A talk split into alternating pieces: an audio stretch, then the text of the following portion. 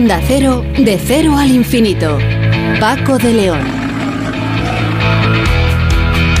Señores, señores, muy buenas madrugadas y bienvenidos a esta cita semanal que tenemos aquí en Onda Cero, en este programa diferente para gente curiosa en el que eh, cada siete días tratamos de comentar aquellos asuntos que más tienen que ver con los temas que realmente nos llaman la atención y nos interesan. Por ejemplo, hoy vamos a empezar hablando de un equipo científico internacional eh, en el que ha participado el Instituto de Astrofísica de Andalucía, que ha logrado aportar una visión inédita de un agujero negro supermasivo y es que por primera vez se observa tanto el agujero negro como el chorro de partículas que emerge a altísima velocidad desde el centro de una galaxia en concreto, la llamada M87. Las nuevas observaciones obtenidas por dos telescopios muestran cómo se forman potentes jets o chorros de partículas a partir del material del que se alimenta el agujero negro de esta galaxia. José Luis Gómez es investigador del IACSIC y participante en este trabajo que nos va a dar todos los detalles. Todo ello con el comandante Nacho García en la realización técnica y con un invitado eh, musical muy especial que hoy va a adornar nuestro programa. Él es Harry Belafonte.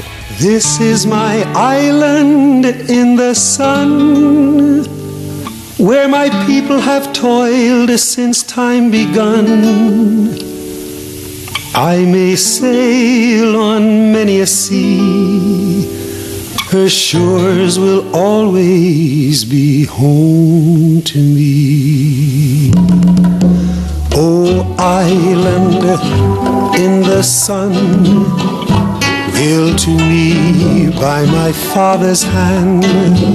All my days I will sing in praise of your forest waters, your shining sun.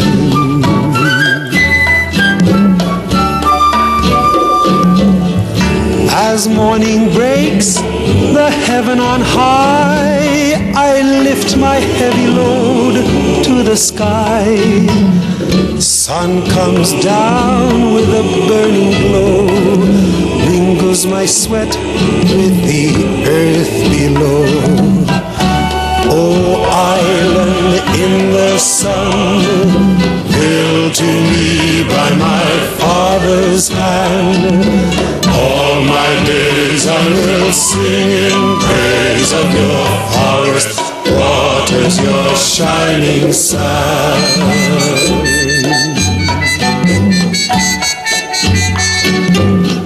I see woman on bended knee, cutting cane for her family.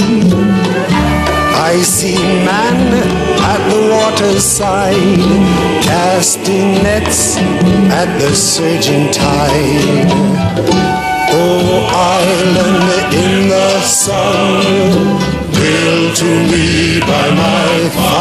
Father's hand. All my days I will sing in praise of your forest waters, your shining sun.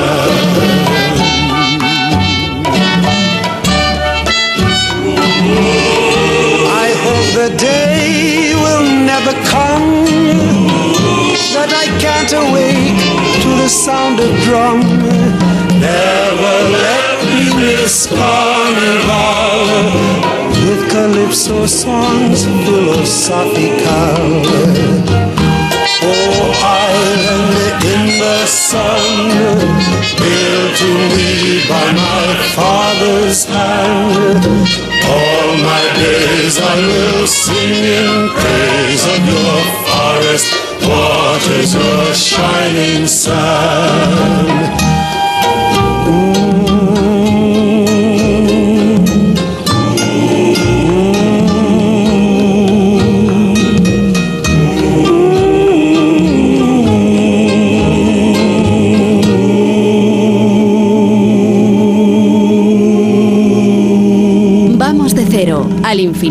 En Onda Cero. Paco de León. Un equipo científico internacional, con la participación del Instituto de Astrofísica de Andalucía, aporta una visión inédita de un agujero negro supermasivo. Por primera vez se observa el agujero negro como eh, el chorro de partículas que emerge a altísima velocidad desde el centro, en este caso, de la galaxia Messier 87. M87. Las nuevas observaciones obtenidas por dos telescopios muestran cómo se forman potentes jets o chorros de partículas a partir del material del que se alimenta el agujero negro de M87. Los resultados han sido publicados en la revista Nature y de ello vamos a hablar con José Luis Gómez, que es investigador del IA, el Instituto de Astrofísica de Canarias, que ha participado en el hallazgo de, de esta imagen que han conseguido captar. José Luis, buenas noches. Hola, muy buenas noches. Bueno, mm, para empezar situándonos un poco, ¿cómo es esta galaxia conocida como M87? Bueno, es una, es una galaxia eh, que denominamos galaxia gigante, que está en un cúmulo de galaxias y, ha estado interaccionando con otras galaxias y, eso hace que, mucho del material de otras galaxias se concentre en su interior. Y es uno de los agujeros negros eh, más grandes que conocemos y de hecho de, de, la zona de su interior, de las cercanías del agujero negro, eh, eh, sale este chorro de, partículas que fue observado hace ya más de un siglo. De hecho, eh, se observó este chorro de partículas antes de, de, conocerse de que existían galaxias distintas a nuestras, que es uno de los objetos más estudiados y más, eh, más llamativos que podemos encontrar en el universo. Bueno, luego mm, volveremos un poco a la historia, pero eh, vamos a situarnos en hace poco tiempo, en el año 2019, cuando el telescopio del horizonte de sucesos, el EHT, obtuvo la primera imagen del agujero negro supermasivo que alberga su núcleo y que es 6.500 millones de veces más masivo que el Sol. Eh, la diferencia es que esta vez eh, se ha fotografiado el agujero negro y se ha fotografiado también su jet, ¿no? Exacto, sí. Sí, aquella imagen ya icónica que, dio la vuelta al mundo fue la primera imagen de, un agujero negro. Por fin pudimos eh, ver con nuestros propios ojos que estos eh, objetos eh, tan enigmáticos como son los agujeros negros existen en la naturaleza. Y pudimos ver cómo la gravedad curva el espacio-tiempo y produce ese anillo de, emisión que rodea de, de sucesos del agujero negro, que es esa puerta hacia afuera del universo que una vez que la cruzas no puedes volver hacia atrás. Pero las observaciones las hicimos también con, con, eh, unos telescopios que, que, nos permitían hacer esa foto del agujero negro, pero no podíamos ver eh, también ese chorro de partículas que se conoce desde hace poco, tres, de hecho, tres eh, años después de que Albert Einstein publicara su teoría de la relatividad, en 1918. Fue cuando por primera vez vimos el jet. En, ese, en esa instantánea veíamos solo el anillo de emisión de la sombra del agujero negro, pero estábamos de alguna manera, por decirlo más coloquialmente, como ciegos a, ese, a ese chorro de materia que emite de las cercanías del agujero negro. Ahora, por primera vez, en este caso, usando un, conjunto de telescopios distinto al, al DHT, hemos podido conectar por primera vez, esa es la primera, digamos, eh, eh, vez que podemos eh, vislumbrar esa conexión entre el agujero negro y el chorro de partículas. y, que obviamente, claro, eso es, es, mm, es, muy interesante porque estos objetos son los objetos que emiten más energía en el universo. No hay nada en el universo que emita energía de manera continuada eh, más que de estos agujeros negros supermasivos. Si queremos entender cómo esa enorme cantidad de energía que está en, gran parte de ella inyectada en los chorros, ¿de dónde proviene? ¿Cómo podemos sacar energía de los agujeros negros? Bueno, aunque los agujeros negros eh, muestran un, campo gravitatorio tan intenso que ni siquiera la luz puede escapar de ellos, sí que existen eh, mecanismos a través de los que liberan parte del material que queda atrapado en sus cercanías, formando un disco de acrecimiento, eh, como chorros de alta velocidad. ¿Cuáles serían esos mecanismos? Mm, Pues es, es mm, parecido a, a- a lo que ocurre, por ejemplo, en el lavabo cuando mm, abrimos el grifo y se llena de agua y luego vemos como el agua forma un remolino en- en, eh, y, va cayendo en el lavabo. En el agujero negro es algo parecido. Eh, se engulle todo lo que tiene a su alrededor y, y ese material eh, acaba formando lo que conocemos ese disco de crecimiento, ese remolino de material que cae en el agujero negro como en, el- como en el, en el lavabo. Ajá. Eh, no todo el material eh, entra en el agujero negro. Hay, eh, digamos que hay, hay algunos procesos que todavía no los conocemos muy bien, pero pensamos que es, es el, son campos magnéticos los que impiden que todo el, el material entre al agujero negro. Es como, eh, lo- imagino que los oyentes siempre habrán jugado alguna vez con campos magnéticos. Si tienes campos magnéticos con polos opuestos, se repelen, ¿cierto? Pues algo parecido ocurre en la cercanía del agujero negro. Tenemos un campo magnético tan intenso que, repele parte de ese material eh, y no acaba cayendo en el agujero negro, sino que es expulsado en esa forma de, de chorros de, partículas que son realmente espectaculares. Si los pudiésemos ver con nuestros ojos, eh, los oyentes estarían realmente fascinados porque son, son, son objetos que se extienden más allá que el tamaño de la propia galaxia que los contiene. Son, como comentaba antes, de hecho el, de, el chorro de M87 fue observado por primera vez en 1918 antes de que se supiera que existían incluso las galaxias.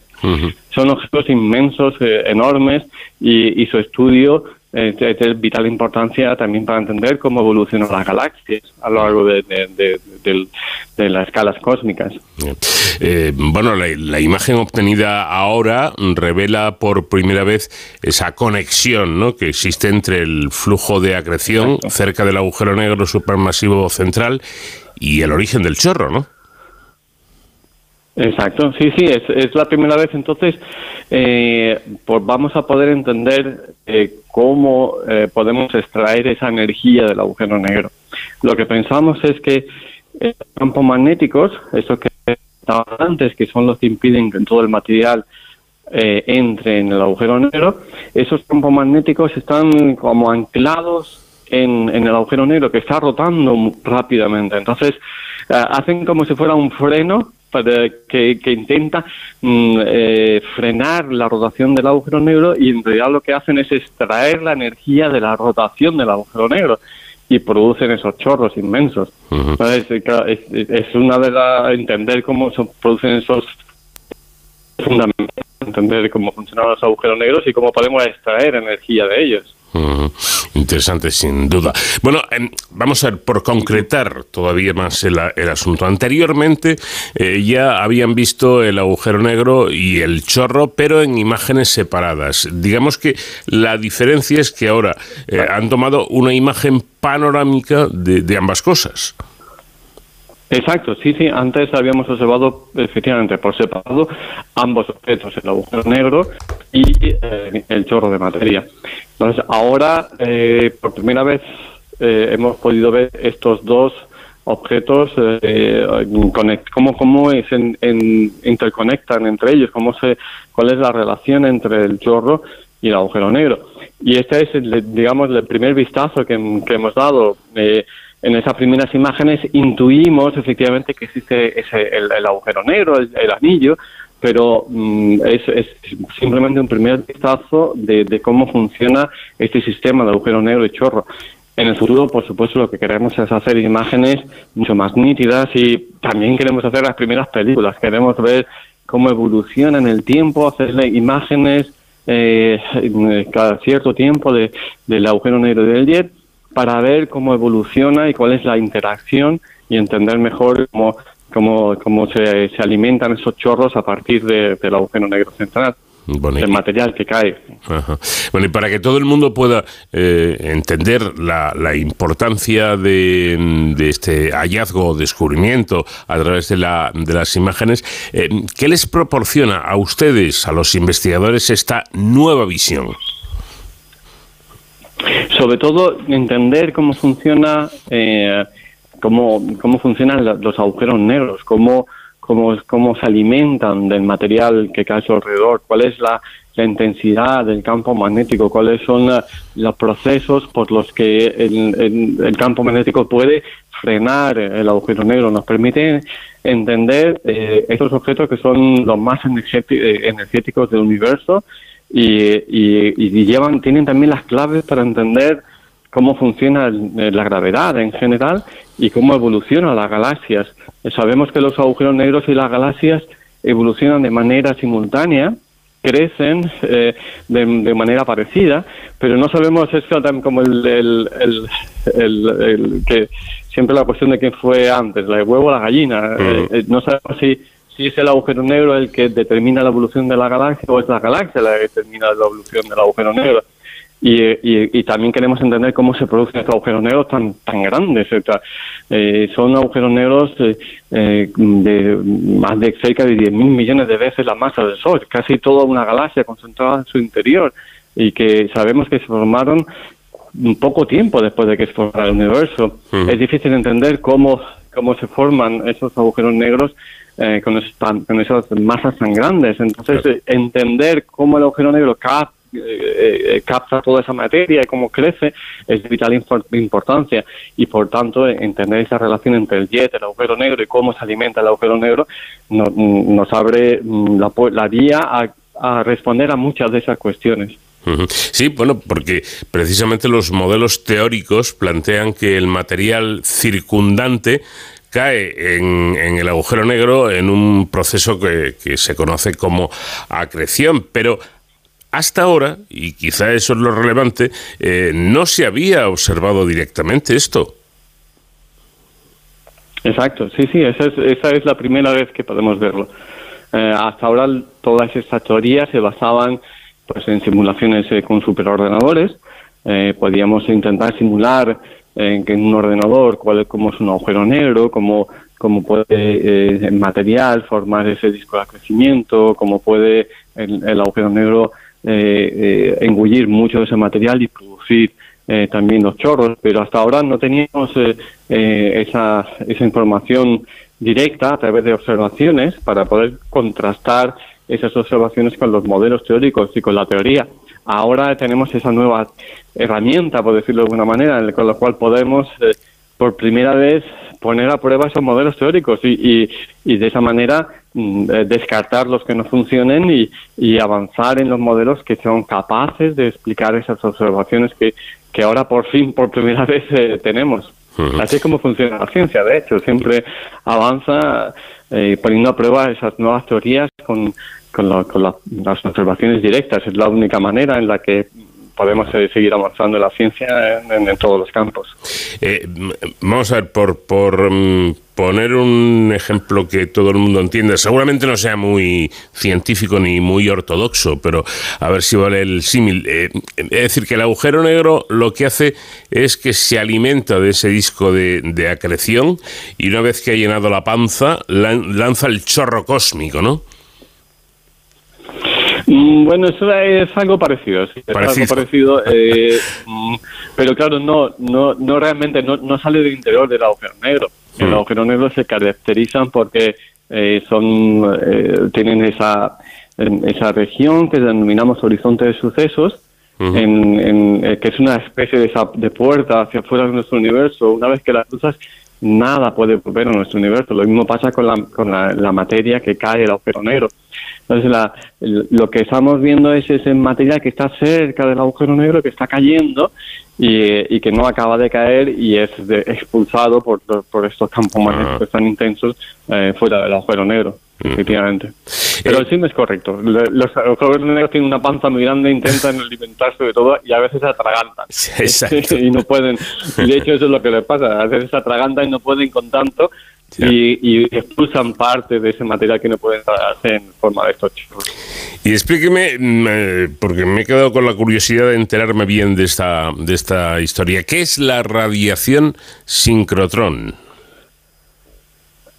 Ah, pues este, es, um, es una radiación que producen eh, partículas energéticas eh, cuando están en presencia de un campo magnético intenso. De hecho, esto se, se utiliza también eh, mucho en, la Tierra para hacer experimentos y para en, aceleradores de partículas en los que tenemos campo magnético que acelera esas partículas.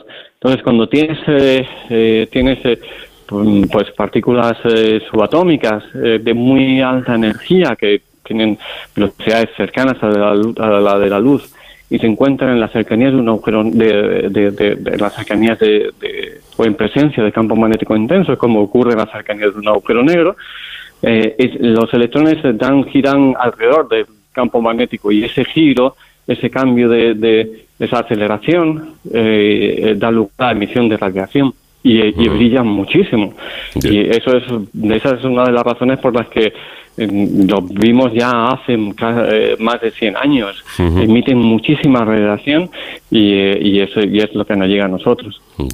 Eh, y además, según he leído, que me ha encantado el, el extracto que han, que han sacado del CSIC, de este trabajo tan interesante, es que podría existir un tipo de viento galáctico que produciría turbulencia alrededor de este agujero negro.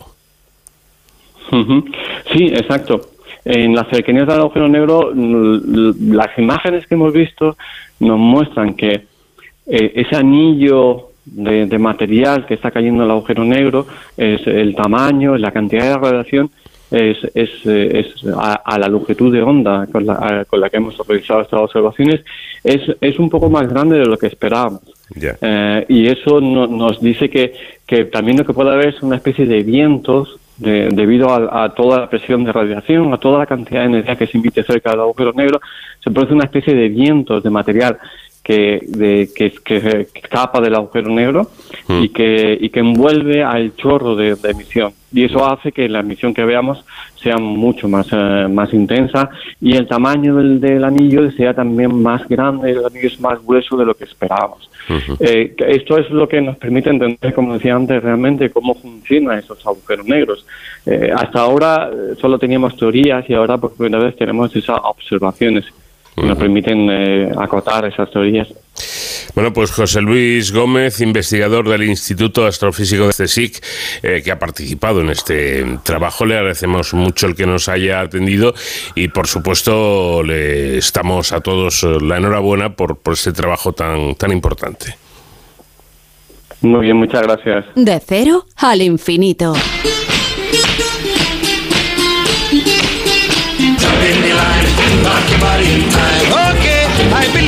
Jump in the line, rock your body in time. Heist those skirts a little higher. Jump in the line, rock your body in time. Up the chimney. Jump in the line, rock your body in time. De cero al infinito.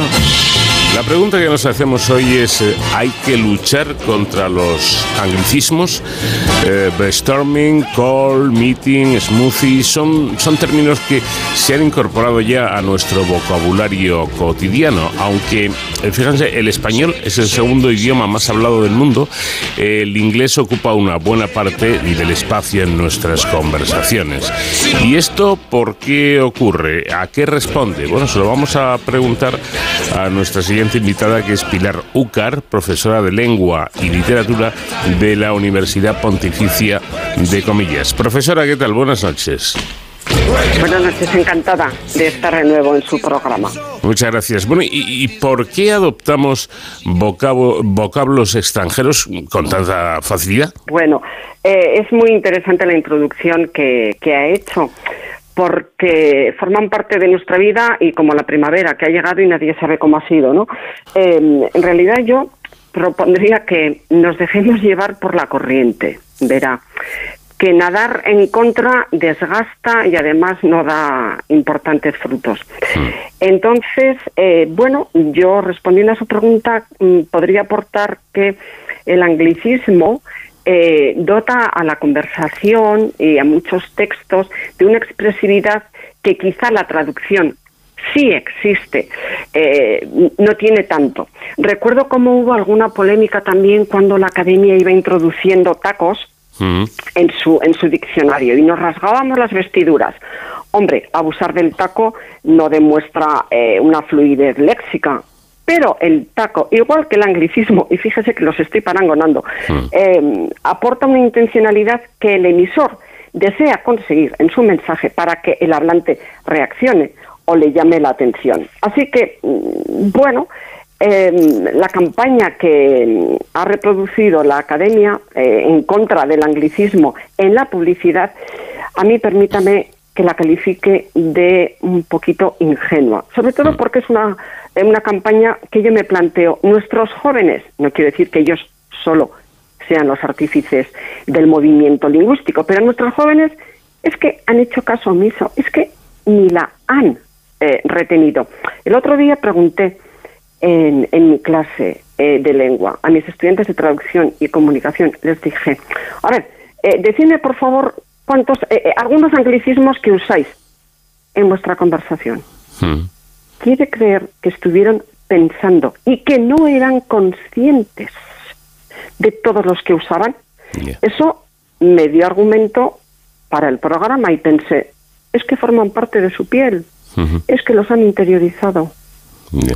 O sea, que digamos que eh, la utilización de, de los eh, anglicismos, como bien señalaba usted, se debe más a, yo no sé si el, el término correcto es enfatizar o algo así, a que en- en nuestra lengua no tenga léxico suficiente, que lo tiene y de sobra, creo yo. Efectivamente, eh, a mí me parece eh, sancionable que si tenemos eh, la palabra correspondiente, la expresión, el giro en nuestro idioma, que lo utilicemos. Pero pongamos algún ejemplo eh, muy concreto. Hater, con un, eh, con un inglés más o menos, eh, bueno, eh, académico. La traducción sería odiador. ¿Usted Bien. cree que en las redes vamos a contabilizar lo que opinan de nosotros los odiadores? Influencer, ¿vale? Que lo estoy ya fonetizando. Sí. Hombre, pues sí, la academia aconseja influyente, influenciador, que no, que no lo van a usar, que todos, eh, quiero pensar, la mayoría de, de los hablantes, vamos a entender qué significa hater, qué, si- qué significa influencer o los followers. Bueno, pues eh, ahí lo vamos a, a dejar. Eh, mm, ha sido enriquecedor, como siempre, hablar con Pilar Ucar, profesora de Lengua y Literatura de la Universidad Pontificia de, de Comillas. Los anglicismos que si no nos invaden, sí nos rodean bastante. Y ya, quien más, quien menos, pues los vamos a, incorporando, a veces sin darnos cuenta, a nuestro lenguaje diario. Pilar, un placer como siempre. Muchas gracias y un fuerte abrazo. Muchísimas gracias, hasta pronto, gracias.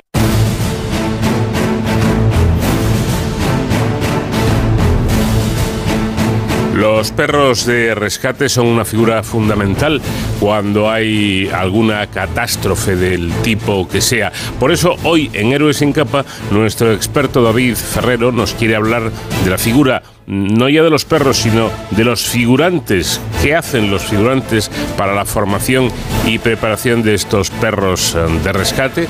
Pues enseguida lo vamos a saber. ¿Qué tal David? Buenas noches. Hola Paco, muy buenas madrugadas. Fijaos que hoy en esta sección vamos a hablar de héroes sin capa, pero de héroes sin capa eh, de dos y de cuatro patas. El pasado domingo se conmemoró el Día Internacional del Perro de Rescate, esos canes que están preparados, a los que se entrena y se les enseña a detectar a víctimas que están pues eh, sepultadas o desaparecidas, por ejemplo, cuando ocurre un terremoto, ¿no? y se cae un edificio o, y estas eh, personas se quedan atrapadas, o por ejemplo, eh, personas que se pierden en la montaña, en el campo, en grandes, en lo que se conoce como grandes áreas.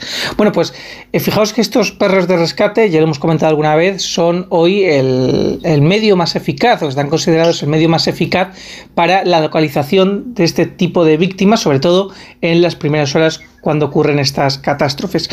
Pero Fijaos que siempre hablamos de los perros, por supuesto, que son en este caso la pieza fundamental de este puzzle, ¿no? de estos equipos K9 de, salvamento y de rescate. También solemos hablar de los guías, que son los profesionales que eh, se entrenan junto con estos perros y que son los que les acompañan en este tipo de situaciones.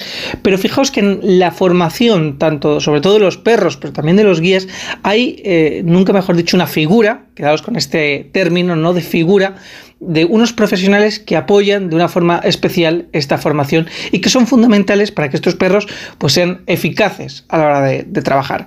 Hablamos de los figurantes. ¿eh? ahora vamos a conocer de qué trata este perfil y lo vamos a hacer con una entidad que es referente en la materia de la formación y de la intervención de equipos eh, caninos de rescate, tanto aquí en España como de forma internacional. Vamos a contar hoy con la Escuela Española de Salvamento y Detección con Perros y concretamente con su presidenta, que también es guía canina e instructora, que es Susana Izquierdo y que ya está aquí con nosotros. ¿Qué tal, Susana? Buenas noches. Buenas noches.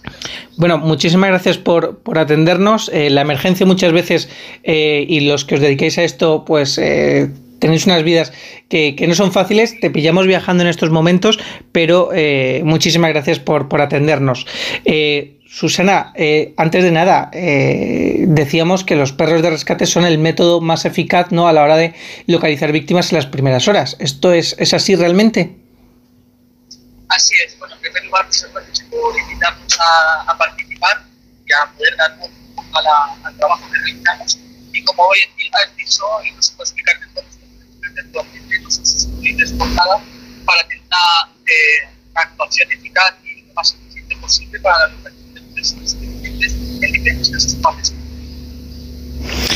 Eh, Susana, creo que te perdemos, eh, no, te, no te hemos llegado a escuchar bien. No sé si eh, te podemos escuchar mejor. ¿Me escucháis ahora mejor? Sí, ahora parece que sí. Nos comentabas que... Sí, que decía que, con, sí. que, con toda, que, tienes toda la razón y que los perros de rescate al son la herramienta más eficaz y más eficiente para la de personas En, dentro de la formación de estos perros, como decíamos, eh, por supuesto, eh, la importancia de los guías ¿no? que van con ellos, de estos guías caninos, pero hablábamos de la figura de, nunca mejor dicho, del figurante. ¿En qué consiste el trabajo del figurante?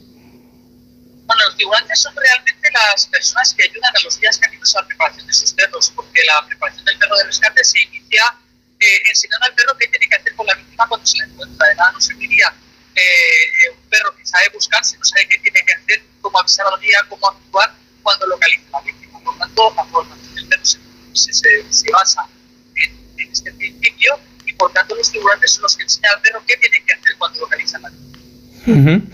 Es decir, que su papel eh, a la hora de formar a estos perros es, es, es, muy importante. Bueno, importante yo diría que es fundamental e imprescindible porque es el único medio que tenemos para que el perro realice correctamente la, culmine correctamente el trabajo que tiene que hacer.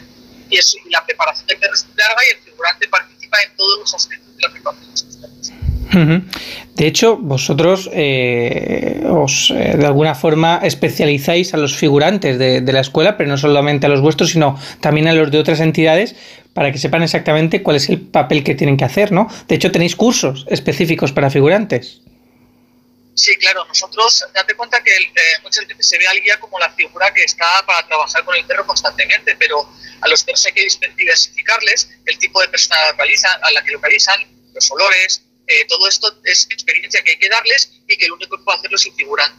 Entonces nosotros lo que hacemos a través de la formación especializada es que no solamente los guías de perros puedan trabajar a sus animales, sino que además tengan la posibilidad de contar con una gran diversidad de, otro tipo de, personas para que el perro aumente su experiencia y sepa cómo actuar en diferentes casos. Esto quiere decir que muchas veces necesitamos figurantes de otras, de, otras razas, con otros tipos de alimentación, con diferentes rangos de edad y todo eso se forma. Eh, nosotros lo que hacemos con los cursos es precisamente eso, ayudar a que se formen personas para poder ayudar a los guías a entrenar los perros. Eh, ¿Qué perfil eh, tiene un buen figurante o cualquier persona puede dedicarse a esto? Eh, bueno, es que no se puede dedicar cualquier persona. bueno, cualquier persona sí, pero tiene unas habilidades mínimas que son las, las necesarias para poder trabajar con el perro de una forma ordenada, coordinada con los guías y saber interpretar y llevar a cabo las instrucciones que el instructor o el guía eh, le dan para poder realizar esta formación. Es que no, no vale solamente con motivar al perro, con darle a morder, sino que tiene que hacerlo de una determinada forma, exigirle unas determinadas, eh, unas determinadas actuaciones, saber cuándo tiene que reforzar. Es un trabajo técnico importante. Y luego también hay diferentes tipos de figurantes. Los que forman inicialmente al perro, que necesitan una cualificación técnica mucho más alta, y los que, eh, una vez que el perro ya está formado, diversifica el tipo de víctima a la que puede encontrar el perro y, a la, y, a- y para darle esa experiencia que necesita para ser más eficaz. Eh, me parece, de hecho, que tenéis ahora un curso que comienza, si no recuerdo mal, a finales de mayo eh, y, y que es además semipresencial. Eh, eh, ¿Este curso va dirigido al público en general o ya va dirigido a profesionales, personas que estén trabajando en el ámbito de los perros? Este concretamente es un curso que nosotros denominamos Open, que es, es accesible a cualquier persona que quiera aproximarse al mundo del perro de rescate, que además puede ayudar a los equipos de perros a preparar sus animales o que quiera introducirse en, es un curso que puede servir perfectamente como iniciación para poder hacer este trabajo. Ujú, ¿Vale? ujú. buenos días, ¿me escucha por favor? Entonces es un poco el, el- el tipo de trabajo que, que- que se desarrolla con los figurantes. Bueno, pues eh, vemos que es una figura, mm, nunca mejor dicho, la de figurante muy, muy importante dentro del trabajo que se hacen en los equipos K9. Eh, Susana, para finalizar, ¿cualquier perro vale para realizar este tipo de, de trabajo de búsqueda de personas? En realidad no, los perros se seleccionan y se llevan a cabo una serie de test y de pruebas para eh, asegurar que el perro puede servir para esta funcionalidad y además tiene que tener unas características para que su entrenamiento sea eficaz y dure lo menos posible para alcanzar la operatividad que llamamos nosotros. Bueno, lo que está claro es la garantía ¿no? del trabajo de estos perros, sobre todo cuando hablamos con, con la Escuela Española de Salvamento y Detección con Perros, porque eh, profesionales de vuestros equipos son los que han estado, por ejemplo, en el terremoto de Turquía, que hemos tenido a principios de este año, pero en otras muchas catástrofes. Son además estos guías los que luego imparten la formación de vuestros cursos. Efectivamente, son estos guías, bueno, en realidad los guías no son guías de perros que están ya instruidos y han pasado por una, por una serie de formación para ser instructores y que aportan tanto la experiencia como la capacidad técnica para poder realizar estos cursos y transmitir la, lógicamente lo que han, lo que han, lo que han vivido y lo que han visto y eh, sobre eso mejoran la técnica de trabajo porque esto está en evolución constante. Pues muchísimas gracias, eh, Susana Izquierdo, presidenta de la Escuela Española de Salvamento y Detección con Perros, SDB, por eh, traernos eh, hasta la radio el trabajo que realizan estos figurantes de perros de rescate. Muchísimas gracias. Un saludo para todos vosotros y muchas gracias por darnos voz. De cero al infinito.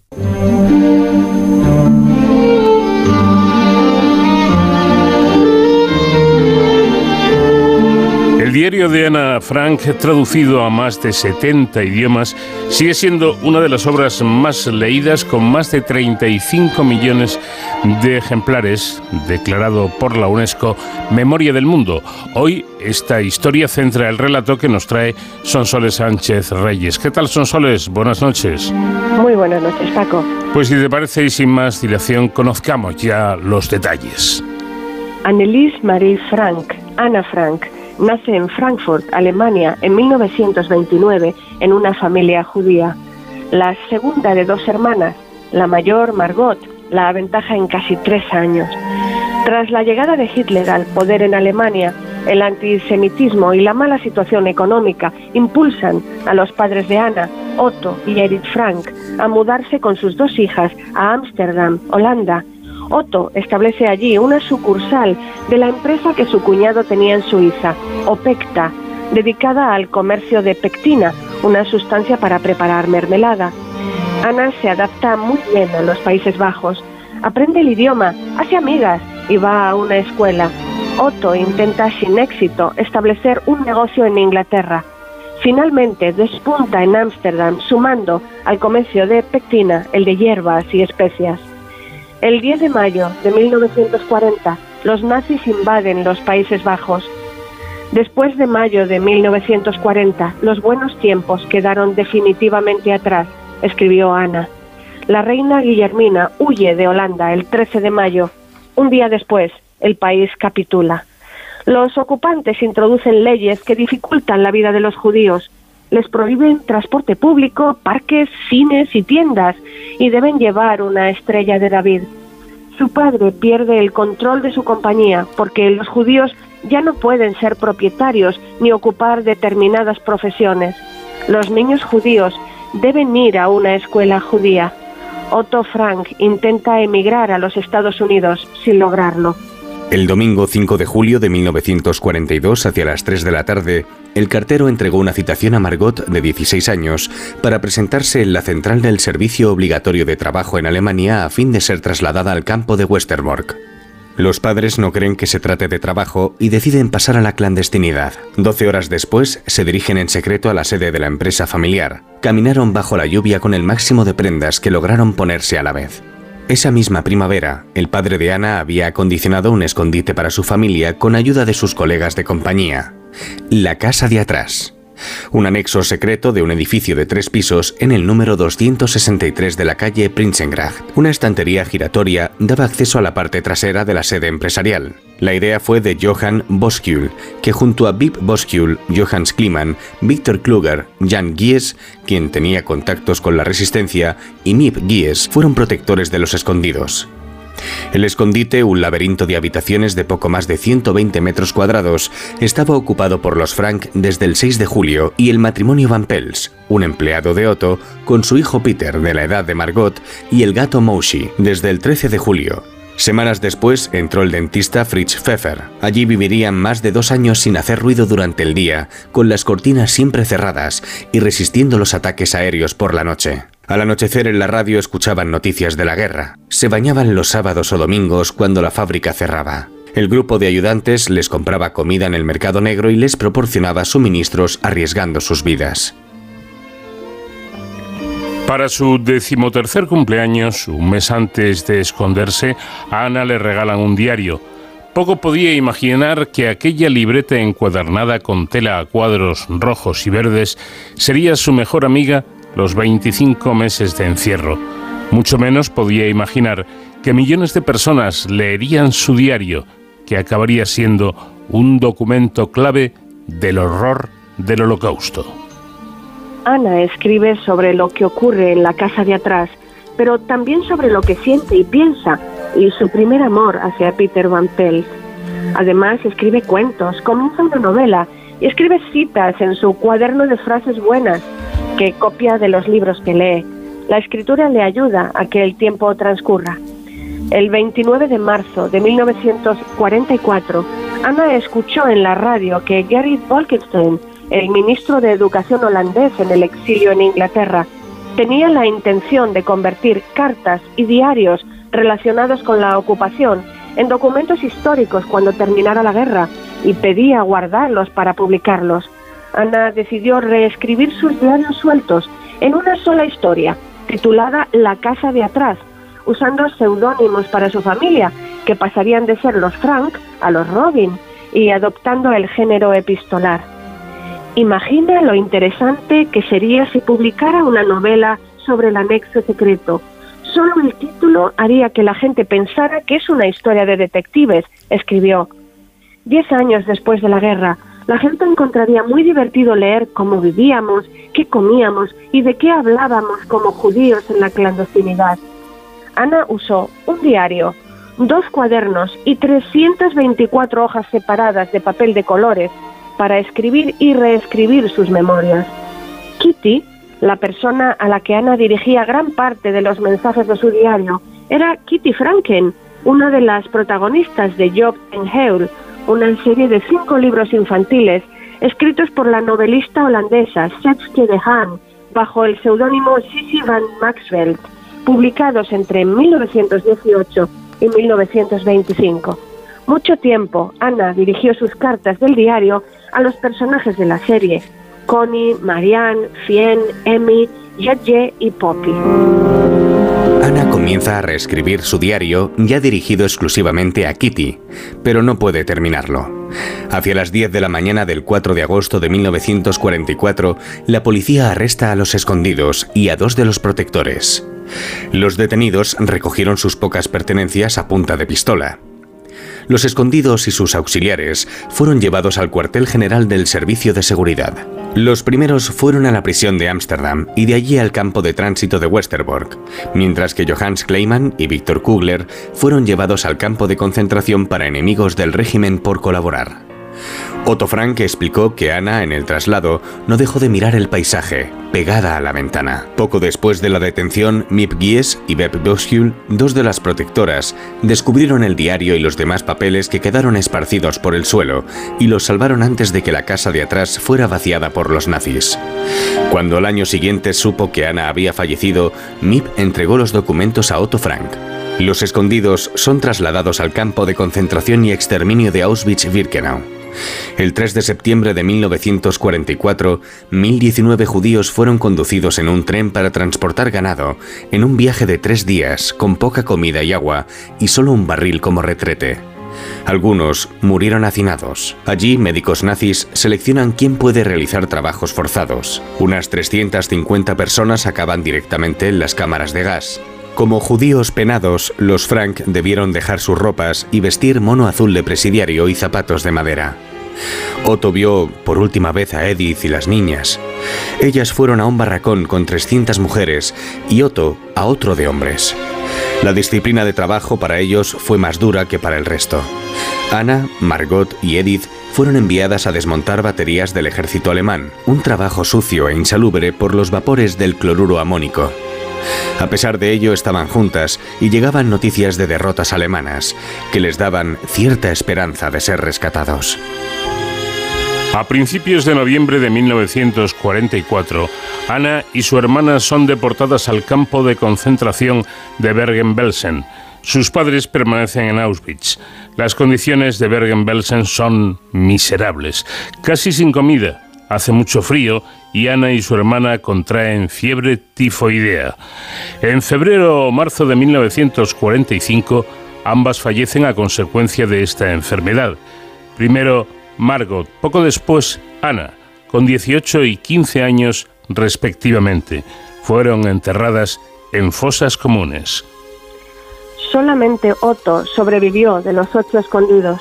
Liberado de Auschwitz por los rusos durante su viaje de regreso a los Países Bajos, se entera de que su esposa falleció de inanición el 6 de enero de 1945. En los Países Bajos recibe la noticia de que Ana y Margot tampoco sobrevivieron. Otto se emocionó con los escritos de su hija, que mostraban un sorprendente entendimiento. Lee que quería ser escritora o periodista y tenía la intención de publicar sus historias sobre la vida en la casa de atrás. Comparte con su madre y un par de amigos pasajes del diario y le convencen de publicarlo. Adapta ambas versiones del diario, escrito en neerlandés, añadiendo algunos relatos breves que Ana también había escrito en el escondite y se publica en 1947. La primera edición de La Casa de Atrás, título elegido para su libro por Ana, tuvo una tirada de 3.036 ejemplares. Poco después se tradujo en 1950 al francés y al alemán, en 1952 al inglés. En Estados Unidos, lanzado en 1952 como El diario de una joven, fue rechazado por 15 editores antes de publicarse. De tonto, aburrido e inoportuno, lo calificó el editor Alfred A. Knopf al rechazarlo. Es solo un monótono registro de disputas familiares típicas, trivialidades y emociones de adolescentes. Tras el éxito de la adaptación teatral de Broadway de 1955 realizada por Albert Hackett y Francis Woodrich y galardonada con el premio Pulitzer, realizó una gira internacional. Fue llevada al cine por Hollywood. El libro se convirtió en lectura obligatoria en muchas escuelas. En 1960 el escondite de los Frank se hizo museo, la casa de Ana Frank. Otto Frank asumió el papel de gestor del legado de Ana hizo todo lo posible por difundirlo, supervisándolo estrictamente. No autorizó más que una sola adaptación teatral del diario. En libros, obras de teatro o películas podían utilizarse solo con cuentagotas fragmentos de la obra no aprobó que se crearan más que unas pocas organizaciones para mantener viva la memoria de Ana Frank y vetó vender recuerdos oficiales. La Fundación Ana Frank, que posee los derechos del libro, fue instituida por Otto Frank en 1963 con sede en Suiza. La actitud proteccionista de Otto estaba reñida con el gran número de lectores del diario. Tras su fallecimiento en 1980, a los 91 años, se han realizado obras de teatro, películas, composiciones musicales, documentales, cómics, realidad virtual, coreografías. Existen cuatro versiones del diario de Ana Frank. La primera, versión A, es el manuscrito original. La segunda, o B, es la versión revisada por la propia Ana. La tercera, o C, es la versión editada por su padre en 1947, omitiendo detalles como las reflexiones de su hija Ana sobre la sexualidad o sus arrebatos de ira hacia su madre. La cuarta y última, la D, es la versión revisada, ampliada y organizada por el escritor y traductor alemán Mirjam Pressler. Lanzada en 1995, la edición final de más de 700 páginas rescata los pasajes suprimidos por el padre. Hay quienes han dicho, especialmente quienes niegan el holocausto, que el relato de Ana Frank es falso. Teorías señalan a Otto Frank o a Mip Gies como verdadero autor. Sin embargo, forenses calígrafos contratados por el Instituto de Documentación de Guerra probaron la autenticidad del diario. Hasta diciembre de 2016, la hipótesis más aceptada era que los residentes del anexo secreto habían sido víctimas de una denuncia anónima. Sin embargo, un estudio de la casa de Ana Frank indica que les habrían encontrado por casualidad nazis que investigaban un fraude en la distribución de cupones de alimentos. Nanette Splitz-Koenig, ahora de 93 años, fue una de las últimas personas en ver a Ana Frank. Fueron compañeras en la escuela secundaria judía de Ámsterdam. Se encontraron nuevamente a través de una cerca de alambre de púas en el campo de concentración de Bergen-Belsen. Estaba calva y muy débil, parecía casi muerta, escribió Nanette. El campo de concentración de Bergen-Belsen en Alemania fue liberado por tropas inglesas el 12 de abril de 1945. 50.000 personas habían perdido la vida allí. Algo verdaderamente horrible todo lo que tuvo que vivir esta jovencita y que recogió en su diario que eh, ha pasado a ser uno de los eh, grandes libros eh, de la historia traducido, como decíamos al comienzo, a más de 70 idiomas. La próxima semana más historias que nos trae, como siempre, Son Soles Sánchez Reyes. Que pases buena semana. Un fuerte abrazo.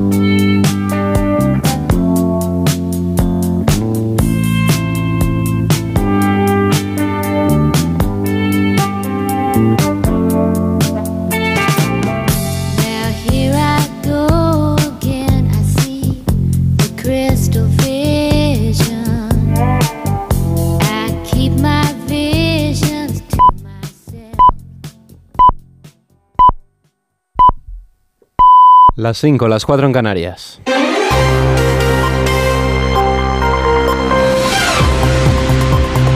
Noticias en Onda Cero. Saludos, buenas noches. En la declaración de Granada aprobada por los 27 líderes de la Unión Europea, los jefes de Estado y de Gobierno aseguran que los Estados miembros y los países candidatos a la adhesión deben estar preparados para una futura ampliación del club comunitario. En la actualidad, los países candidatos a ingresar en el club son Albania, Macedonia del Norte, Moldavia, Ucrania, Turquía, Bosnia-Herzegovina, Montenegro y Serbia. Ampliamos detalles con nuestro enviado especial a Granada, Jacobo de Regoyos. La declaración de Granada recoge respecto a la ampliación lo esperado en su mínimo común denominador, es decir, que la Unión Europea debe reformarse si quiere ampliarse, pasando de 27 a 36 miembros para poder seguir funcionando. Habrá que decidir cuántos votos tiene cada país, dónde van los fondos agrícolas y de cohesión, cómo se reducen las decisiones por unanimidad, si se reforman los tratados, un trabajo tan complejo que no se le pone ni fecha. Por cierto, España es partidaria, dice el presidente del Gobierno, de iniciar negociaciones de adhesión con Ucrania. La Comisión Europea va a emitir un informe a principios del mes de noviembre que serviría para tomar una decisión. Víctor Orbán, el primer ministro húngaro, no lo ve claro y en esto no es el único. Tendremos que discutirlo seriamente porque es un país en guerra, ha dicho. Precisamente tras su participación en la cumbre europea, el presidente del gobierno en funciones ha pasado la noche en Granada, donde este sábado protagonizará un acto del PSOE en su calidad de secretario general del partido. Una vez finalizada la cumbre, Pedro Sánchez ha señalado que la reunión ha sido un éxito, que a su juicio no se ha visto empañada por el desacuerdo existente por parte de Hungría y Polonia en torno al pacto de migración y asilo. Sánchez considera que se ha abierto un debate trascendente sobre la Europa del futuro que incluye determinar cuántos miembros la formará y cómo va a ser su toma de decisiones para ser más eficaces ante los desafíos y respuestas que exigen los ciudadanos. Durante la comparecencia final también se ha pronunciado por primera vez de forma explícita a la palabra amnistía. Nosotros conocemos la, propuesta de, sumar, como conocemos también la propuesta de otros partidos políticos en relación con la amnistía, ¿eh? que no deja de ser bueno, pues una forma de tratar de superar eh, las consecuencias eh, judiciales a eh, la situación que vivió España con una de las peores crisis territoriales de la historia de la democracia en el año 2017. Conocemos todas esas propuestas, ¿no? pero sí también quiero decir que no es la propuesta del Partido Socialista, no es la posición del Partido Socialista.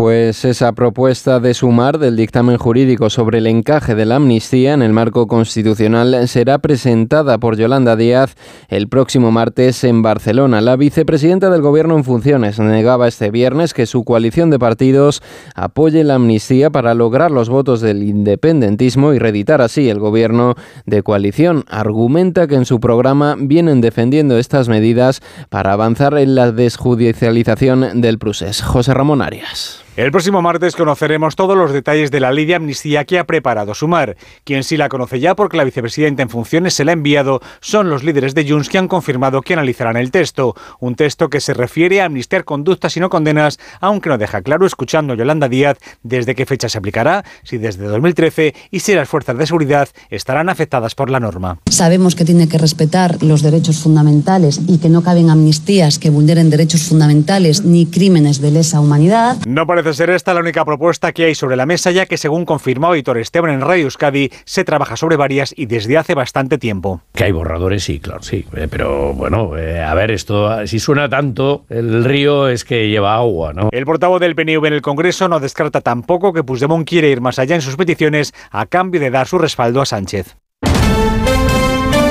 En deportes, el inicio de la novena jornada de Liga nos deja en fútbol la victoria del Athletic Club por 0 a 3 ante el Almería. El conjunto vasco se llevó el triunfo gracias a los goles de Guruceta, Dani García y Sanset. Este sábado hay además otros partidos. Juegan el Cádiz Girona, Real Madrid Osasuna, Mallorca Valencia y Sevilla Rayo Vallecano. En Fórmula 1, Max Verstappen firma su décima pole en esta temporada en el Gran Premio de Qatar. Fernando Alonso saldrá cuarto este domingo mientras que Carlos Sainz no ha podido pasar de la Q2. Hasta aquí la información, volvemos con más noticias en 55 minutos cuando sean las 6, las 5 en Canarias. Síguenos por internet en ondacero.es.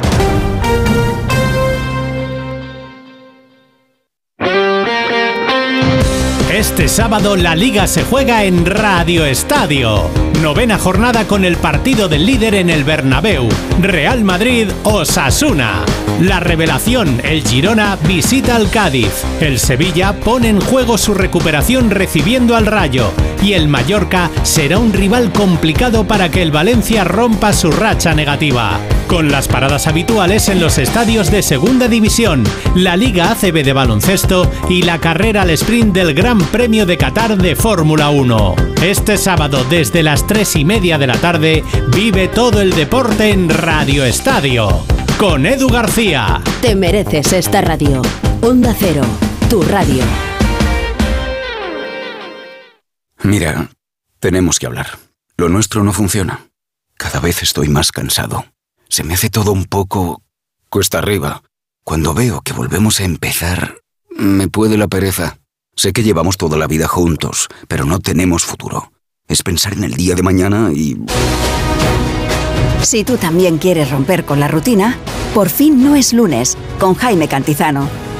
Los fines de semana desde las 8 de la mañana y siempre que quieras en la web y en la app. Onda Cero, tu radio. Los fines de semana cuidamos de nuestras mascotas con Carlos Rodríguez. Vamos con las consultas, ya sabéis que nos las podéis mandar de cualquier tipo, de cualquier animal y ya está. Cuando el perro se anima mucho, el cachorro lo persigue y hasta le muerde en el costado y ya le arranca pelo. ¿Qué tengo que hacer con eso? ¿Por qué el gato mete los juguetes en el bebedero? ¿Qué le Sí, pasa a este sí. gato? Como el perro y el gato. Cuidaros mucho y como siempre, sois la caña de España. Sábados a las 3, domingos a las 2 y media de la tarde y siempre que quieras en la app y en la web de Onda Cero. Patrocinado por Menforsan, los especialistas en cuidados, higiene y cosmética natural para las mascotas. Te mereces esta radio. Onda Cero, tu radio.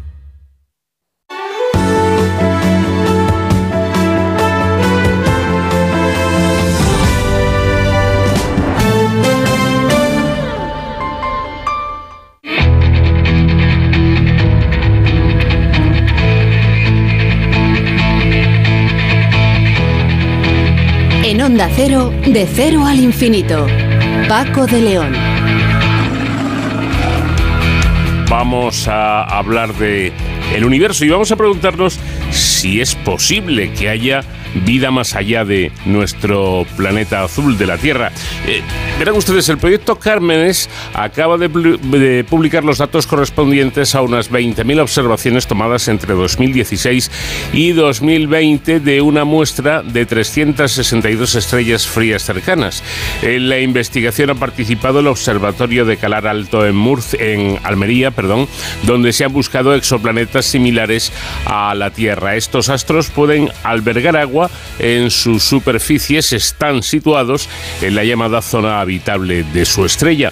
El equipo ha descubierto 59 de estos cuerpos celestes, incluida una decena potencialmente habitable. Por eso nos hacíamos la pregunta de si estamos solos en el universo. Bueno, nos lo va a explicar con detalle Ignasi Rivas, que es director del Institut d'Estudis Espacials de Cataluña y primer autor del trabajo. El Consejo Superior de Investigaciones Científicas, dependiente del Ministerio de Ciencia e Innovación y el Gobierno de Canarias, a través de la Consejería de Transición Ecológica, Lucha contra el Cambio Climático y Planificación Territorial, han firmado un convenio para crear un laboratorio de calidad del aire de Canarias que estudiará los aerosoles y las calimas de polvo desértico. Vamos a hablar con Sergio Rodríguez, que es el responsable científico del laboratorio. Y en nuestro apartado eh, dedicado a la seguridad y emergencias, en Héroes sin capa, hoy vamos a hablar con una heroína, ya que de cara al Día Internacional de la Mujer, mm, vamos a conocer a una bombera eh, del Ayuntamiento de Madrid que nos contará su día a día. Y seguiremos, por supuesto, disfrutando de la música que ocupa hoy nuestro apartado. Queremos eh, de esta manera rendir un homenaje a las películas del oeste.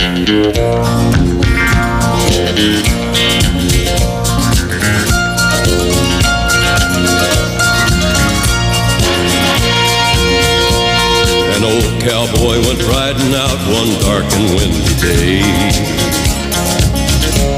Up on a ridge he rested as he went along his way. When all at once a mighty herd of red-eyed cows he saw plowing through the ragged skies and up a cloudy draw. Their brands were still on fire and their hooves were made of steel. Their horns were black and shiny and their hot breath he could feel. A bolt of fear went through him as they thundered through the sky, for he saw the riders coming hard, and he heard their mournful cry. Vamos de cero al infinito en Onda Cero. El proyecto Cármenes acaba de publicar los datos correspondientes a unas 20.000 observaciones tomadas entre 2016 y 2020 de una muestra de 362 estrellas frías cercanas. En la investigación ha participado el Observatorio de Caralto en Almería, donde se han buscado exoplanetas similares a la Tierra, es decir, rocosos y, y templados. Estos astros pueden albergar agua en sus en su superficie si están situados en la llamada zona habitable de su estrella. El equipo ha descubierto 59 de estos eh, cuerpos celestes, incluida una decena potencialmente habitable. Bueno, pues de todo esto tan curioso, tan interesante, vamos a, vamos a hablar con nuestro siguiente eh, invitado, que es Ignasi Rivas, director del IEC y primer autor de este trabajo. Ignasi, ¿qué tal? Muy buenas noches. Muy buenas noches, ¿qué tal? Bueno, vamos a empezar eh, conociendo un poquito más qué es esto que, tiene un nombre tan bonito además de, del proyecto Cármenes. ¿Qué es exactamente? Claro, Cármenes es, es, el nombre de tres cosas, de hecho. Es el nombre de un instrumento. Eh, es un instrumento astronómico que está instalado en el Observatorio de Calar Alto, en el telescopio mayor que hay ahí, que es un telescopio con un diámetro de tres metros y medio, que es bastante grande, digamos. Y ese eh, instrumento lo que hace es recoger luz del telescopio y dividirla, digamos, o la, la expande en sus colores, en las longitudes de onda, y así el, el objetivo principal del instrumento es medir velocidades de estrellas se usa una técnica que se llama Doppler, no, hace falta entrar en detalle, mm. pero con esta técnica somos capaces de, medir la velocidad a la que se mueve una estrella con una precisión exquisita. Es una precisión de aproximadamente un metro por segundo, que vendría a ser la velocidad de una persona que está paseando. Es decir, tenemos que imaginar, tenemos una estrella de un millón de kilómetros de diámetro que se mueve eh, a un metro por segundo, que es la velocidad que, una persona pasea, y podemos medir esas velocidades de las estrellas. Este es el instrumento Cármenes, que además tiene dos canales. Tiene una parte que es más en la luz visible y otra parte en la luz infrarroja, que es una luz que no podemos ver nosotros, pero que las estrellas frías emiten. Cármenes también es un consorcio de instituciones que ha construido este instrumento. Somos 11 instituciones de España y de Alemania que son los que hemos construido este instrumento y Cármenes además es una, un survey que llamamos una, una monitorización, una toma de medidas de estas 362 estrellas que hemos estado llevando a cabo desde el año 2016. Es decir, que son, es una tríada de conceptos, ¿no, Cármenes? Eh, bueno, efectivamente, como indica nuestro invitado, más de 200 científicos e ingenieros de 11 instituciones españolas y, y alemanas eh, dan vida al proyecto en el que eh, los investigadores del Instituto de Estudios Espaciales de Cataluña, en el Instituto de Ciencias del Espacio del CSIC, tienen un papel destacado. ¿Cuál es ese papel exactamente? Mira, de hecho, en estos proyectos tan grandes, eh, todo el mundo tiene un papel súper importante, tanto los ingenieros como los científicos. El rol que hemos jugado nosotros, y en el caso mío particular, soy el que llamamos el científico de proyecto, es decir, la persona responsable de que Cármenes haga la ciencia tal y como estaba prevista, es decir, que se observen las estrellas adecuadas y que la explotación de esos datos lleve a hacer los descubrimientos o los hallazgos que habíamos más o menos planificado. Entonces, el, el rol que tenemos es esta, llevar a cabo esta explotación científica de este instrumento. Y hay muchos roles dentro del proyecto. ¿eh? Hay, unas, hay personas con un rol aún superior, que son lo que llamamos los investigadores principales.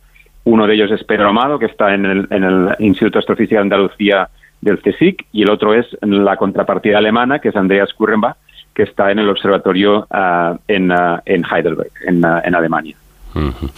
Eh, bueno, leo por aquí que la luz recogida de, una estrella determinada, eh, el espectro estelar, puede delatar la presencia de exoplanetas. ¿Esto cómo, cómo es? ¿Cómo se hace? Mira, tenemos que pensar que un exoplaneta obviamente se mueve alrededor de su estrella. Por, cierto, quizá hay que decir que un exoplaneta no es más que un planeta como los que tenemos en el sistema solar, pero que orbita una estrella distinta del Sol. Cualquier estrella que, estemos, que podamos ver en una noche cerrada, ¿no? Entonces, esos planetas que orbitan a otras estrellas, lo que hacen es, a medida que estos planetas orbitan, hay una cierta, un cierto movimiento reflejo por parte de la estrella, una especie de equilibrio. Mm. El planeta se mueve, la estrella se mueve a consecuencia de que el planeta la orbita. Entonces, como la estrella se mueve, y como decía antes, podemos medir velocidades de estrellas con unas precisiones increíbles, somos capaces de deducir, cuando vemos una estrella que se mueve de una cierta forma, podemos deducir que ese movimiento es causa de la presencia de un planeta, este exoplaneta.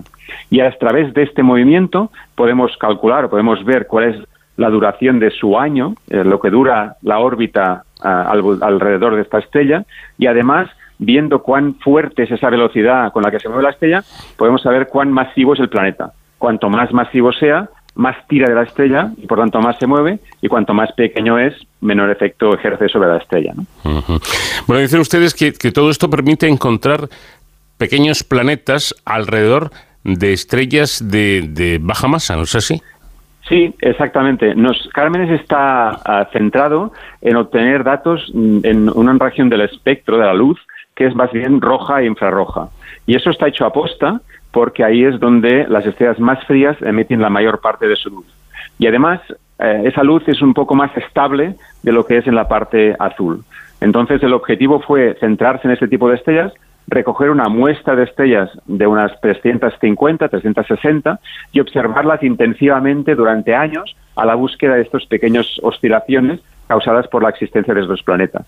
Comentabas antes que, que pequeños planetas, ¿no? Pequeños planetas como la Tierra, hay que decir. Nuestra Tierra realmente es un planeta pequeño dentro de la escala del universo, ¿no? Hay, muchos mucho mayores, por ejemplo, Neptuno o Urano o Júpiter o Saturno. Esos también los vemos, pero son fáciles, entre comillas, de detectar. Lo que vamos ahí es a, las presas complicadas, a la, caza del planeta difícil, y el planeta difícil son los nuestros, tan pequeños como la Tierra, que obviamente el efecto que ejercen sobre su estrella pues es muy, muy inferior.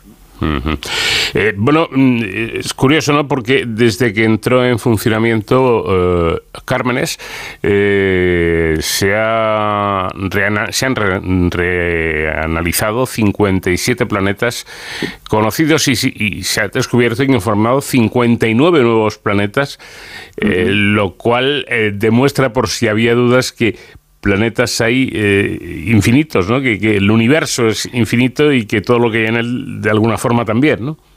Sí, de hecho los números son increíbles, ¿no? Eh, quizá hay que decir que no sabemos si el universo es infinito, pero es enorme y la cantidad de estrellas en nuestra galaxia tampoco es infinita, pero es enorme. Son números que los astrónomos no sabemos, eh, son cifras astronómicas, obviamente, ¿no? Estamos hablando de en nuestra galaxia, pues quizá del orden de 200 de 200 mil millones de estrellas, un número increíble y difícil de imaginar. Lo que hemos visto con Cármenes es que cuando miramos una estrella con la suficiente precisión, en casi la práctica totalidad de las ocasiones encontramos planetas. Es decir, que los planetas son tremendamente abundantes. Si uno se pregunta cuántos planetas hay en la galaxia, pues hoy, hoy en día sabemos que al menos tantos como estrellas, si no más, y de hecho creemos que más. con este trabajo de Cármenes deducimos que aproximadamente hay 1,5 planetas por estrella en, los que miramos. Con lo cual, fijaos que es, fíjate que es un 50% más del número de estrellas y si hablábamos que hay 200.000 millones de estrellas, pues hay como mínimo 300.000 millones de planetas, ¿no? O sea, números ah, increíbles. O sea que no infinitos, pero casi, ¿no? Bueno, y, eh, si no mm, todos, eh, algunos de, estos eh, planetas descubiertos son un poco parecidos al nuestro, ¿no? Rocosos y, y templados. Incluso se habla de la posibilidad de que haya agua en la en la superficie, es, es inevitable hacer la pregunta, ¿no? ¿Podrían ser eh, planetas eh, em, que estuvieran, eh, que, hubiera algún tipo de vida en ellos? Bueno, nosotros no cesamos de hacernos esta pregunta, ¿no? Que es fascinante, es pensar si, ¿no? Preguntarnos si hay otros sitios en el universo, aquí en la cercanía, donde haya ocurrido el mismo milagro que aquí en la Tierra, que haya surgido vida en la forma que sea, ¿no? Entonces, de estos planetas que encontramos, los que son pequeños como la Tierra y que además están lo bastante lejos de su estrella como para que no estén uh, demasiado calientes, es decir, que el agua, si la tuvieran, pudiera estar en forma líquida, estos son los más difíciles de encontrar. Y hemos encontrado una decena en esta, en esta búsqueda. En de esta decena, pues son los candidatos casi mejores que tenemos ahora mismo uh, en, el, en, la comunidad científica para intentar responder a esta pregunta en un futuro, a ver si realmente están habitados. Hay que decir que para ser estrictos, ahora mismo cuando tenemos un planeta que tiene las características parecidas a la Tierra y que está en la zona de habitabilidad, la zona habitable, a esto lo llamamos un planeta potencialmente habitable. Es decir, que quizá podría estar bien. ¿no? Uh, si además tuviera agua líquida, cosa que todavía no sabemos, a esto le llamamos un planeta habitable. Y obviamente, si además se ha desarrollado vida, a eso le llamamos un planeta habitado. Es decir, que estamos en el primer peldaño de esta escalera que tiene que llevarnos a decidir o a ver o a descubrir si en estos planetas existe la vida en la superficie. Y si lo encontramos, que es el objetivo de muchos de nosotros, pues es la bomba. Es una noticia no de la década o del siglo, casi del milenio. Con lo cual, aquí a los humanos se nos, se nos, se nos abre una perspectiva inmensa, ¿no?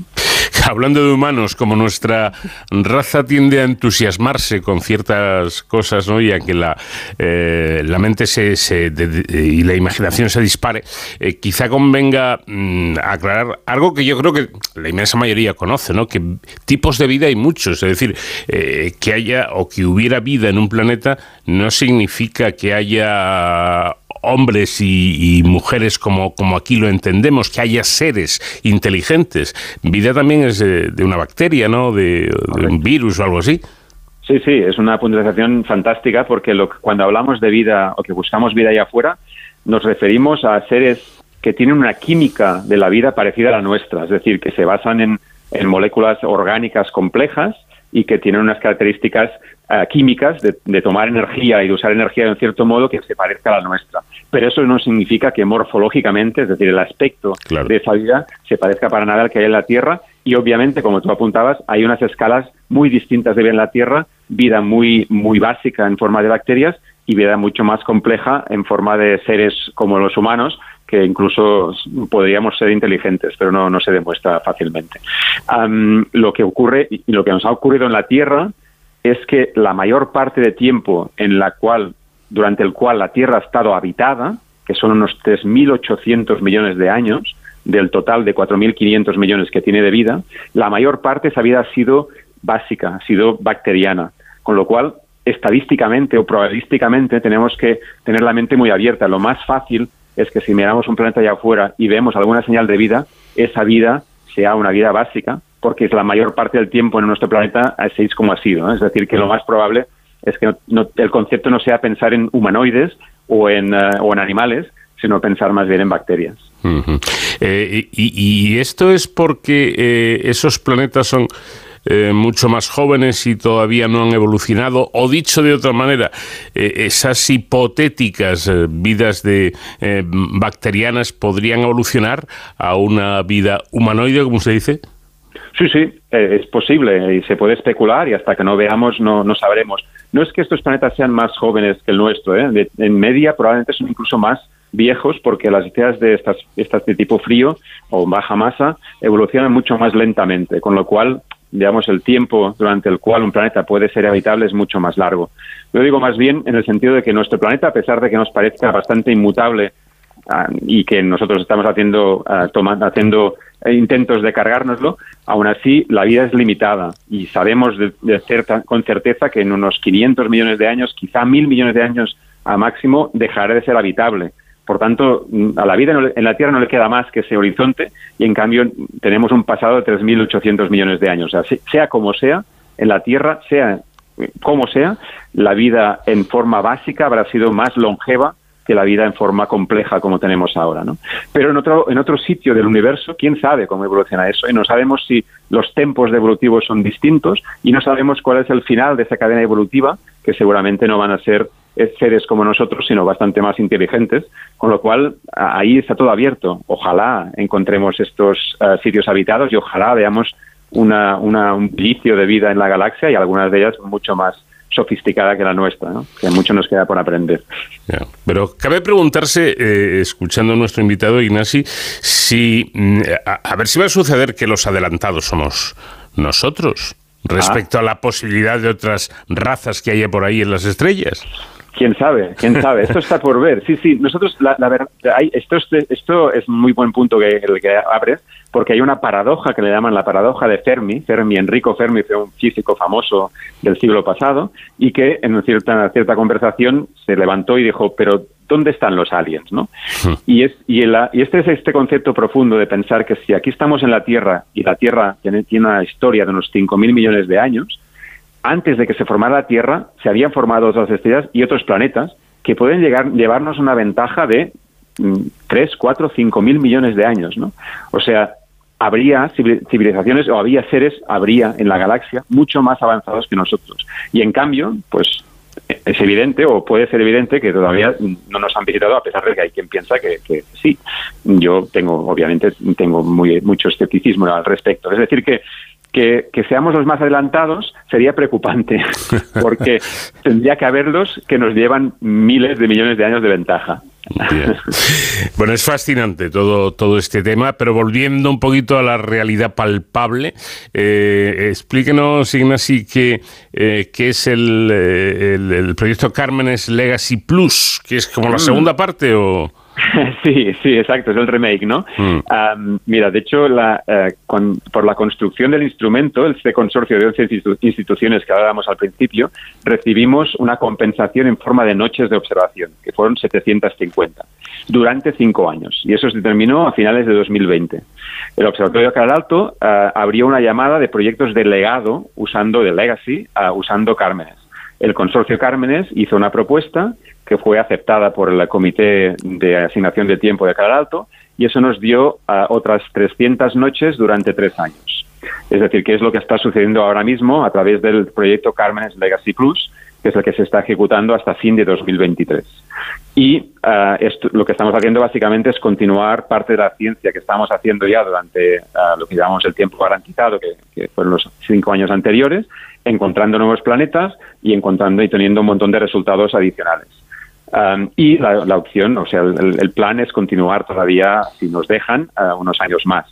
De hecho, Cármenes está siendo tan productivo. Llevamos, sabéis que, que cuando los científicos uh, tenemos resultados, lo que hacemos es publicar artículos. Lo divulgamos, lo difundimos en artículos profesionales. Pues Cármenes, la colaboración Cármenes, llevamos 100. El, el artículo que ha publicado el catálogo de 20.000 medidas es el número 100 de esta colaboración. Es extraordinario. O sea, realmente indica la productividad de, este instrumento, de este observatorio y del consorcio.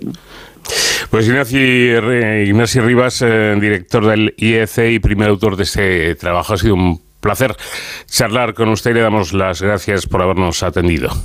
Un placer también inmenso. Muchísimas gracias.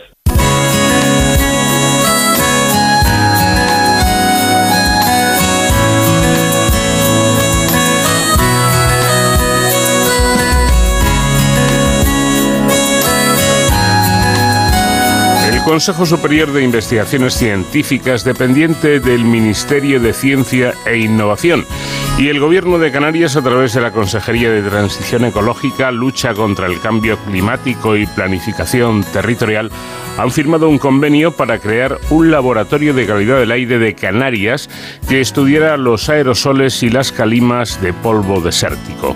El proyecto contará con una financiación de 2,6 millones de euros y está previsto que entre en funcionamiento a finales de este año 2023.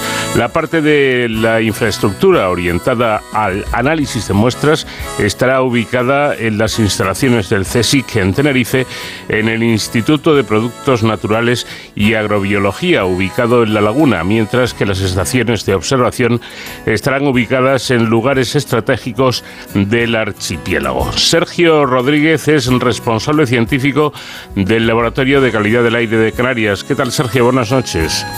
Hola, buenas noches. Bueno, eh, la calidad del aire se ha convertido en un, en un problema de preocupación global, ya que afecta eh, a la salud, a los ecosistemas y al clima. Eh, hay un dato significativo que conviene recordar y es que anualmente la contaminación del, del aire, la contaminación del ambiente de exteriores causa 300.000 muertes en el continente, en Europa, y 4 millones de fallecimientos a nivel mundial. Yo creo que son datos muy, pero que muy contundentes, ¿no?